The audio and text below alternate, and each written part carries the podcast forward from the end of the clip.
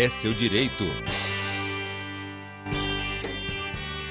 E em um trabalho conjunto entre a Secretaria da Justiça, Família e Trabalho, o PROCON e também a Promotoria de Defesa do Consumidor do Ministério Público do Paraná, é, está investigando a diferença entre os preços dos combustíveis vendidos aqui em Curitiba e nas demais regiões do Paraná. Na prática, a gasolina e o álcool têm um preço significativamente maior aqui na capital do que o praticado em cidades do interior. E sobre esse assunto, a gente conversa agora com a Cláudia Silvano, que é chefe do PROCON. Cláudia, bem-vinda novamente ao Jornal do Educativo. Um ótimo dia, uma ótima segunda-feira para você. Bom dia, bom dia ouvintes, Hudson, bom dia Giovana. Obrigada pela oportunidade de falar com vocês novamente. Obrigado a você por estar sempre conosco aqui participando e tirando as dúvidas dos nossos ouvintes, dos consumidores paranaenses. E sobre essa situação, uh, Cláudia, a pergunta que todo mundo faz, é claro, é, algum posto aqui da capital já foi autuado ou multado uh, nessa situação de uh, preço abusivo que vocês tenham detectado? É, na verdade nós estamos investigando ainda, né? Então o trabalho de investigação é um trabalho complexo, não é um trabalho simples, a gente entende perfeitamente a, enfim, a ansiedade do consumidor e tal, mas nós temos que respeitar os procedimentos previstos na legislação, né? É, na verdade, é um trabalho conjunto, como vocês mencionaram, entre o PROCON Paraná e o Ministério Público, né? Então a ideia é entender onde é que está o problema se de fato há um abuso por parte dos postos de combustível, se o problema está na distribuidora, enfim, por isso que esse trabalho de, de investigação ele é um pouco demorado pela sua complexidade. Uhum. E Cláudia, é, teria uma explicação para essa diferença de preços? Assim, é claro que a gente sabe né, do comportamento do mercado, mas existe uma explicação razoável para que essa diferença seja praticada? Então, esse é o objeto da, da investigação, né? Uhum. É entender se há alguma justificativa, porque assim, é, o combustível que é levado por interior, ele tem o custo do transporte, né? Então, Sim. teoricamente, esse custo seria mais alto, é, já que precisa ser transportado combustível, se levado para grandes distâncias, do que aqui na capital, em que a refinaria fica aqui do lado, né? Então, é, é, é esse o, o objetivo da investigação, é entender se há algum motivo plausível. O que a gente tem que ter em perspectiva é que não existe congelamento nem tabelamento de preços, né? Então, tem que ver se há algum abuso no lucro. E esse é o objetivo da investigação que está sendo efetuada pelo PROCON e pelo Ministério Público.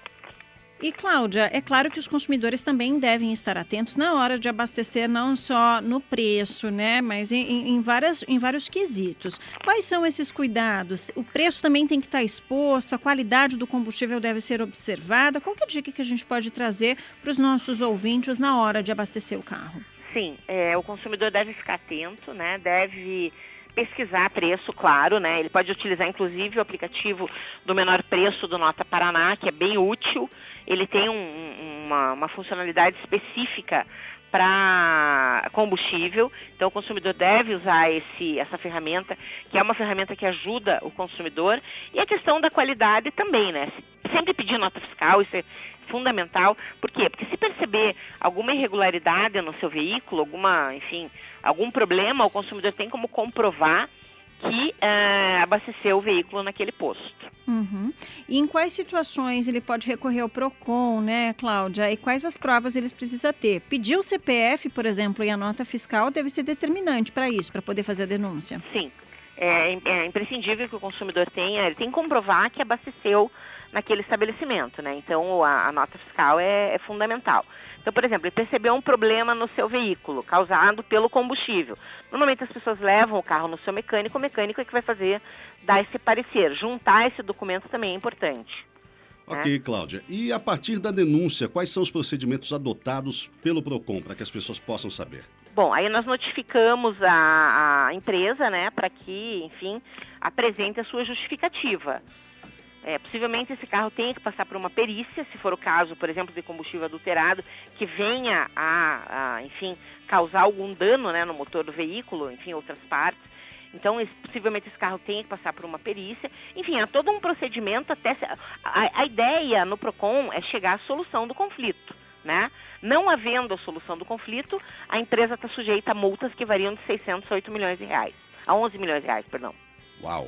Bom, Cláudia, e agora só para fechar, que eu quero ter uma curiosidade. É, a cada aumento de combustíveis, o, o, vocês no PROCON recebem uma onda maior, aumentam o número de casos de denúncias ou vocês têm um número estável, uma média estável? Não, na verdade, sim. É, depende do aumento, né? Por exemplo, aquele aumento que houve no dia 11 de março foi um, um, aumento que, até porque o percentual foi muito alto, enfim, e gerou, evidentemente, uma, uma indignação em todo, em todo brasileiro, né? Não é no, no paranaense só, no curitibano. É, no, no Brasil houve um movimento aí de, de reclamação nos PROCONs, mas não é toda a situação que gera. É que assim, nós estamos chegando num momento em que tá, assim, os valores, os preços de tudo, não é só do combustível, estão se tornando insuportáveis para o consumidor, né? Que perdeu renda, perdeu seu emprego, enfim, está numa situação econômica financeira bastante é, é, complicada. Então, qualquer custo a mais gera, claro, em, em todo brasileiro, em todo cidadão, uma, um desconforto, uma indignação. Tá certo, Cláudia. A gente agradece a sua participação, a disponibilidade sempre em nos atender. Lembrando sempre, né? Qualquer dúvida pode procurar o PROCON e também o site do consumidor, é isso? Exatamente. O consumidor entra no site do PROCON Paraná, tem vários serviços à disposição. Tá certo. Conversamos com a Cláudia Silvano, diretora do PROCON do Paraná. Bom dia, Cláudia. Uma ótima segunda-feira para você. Uma ótima semana para todos.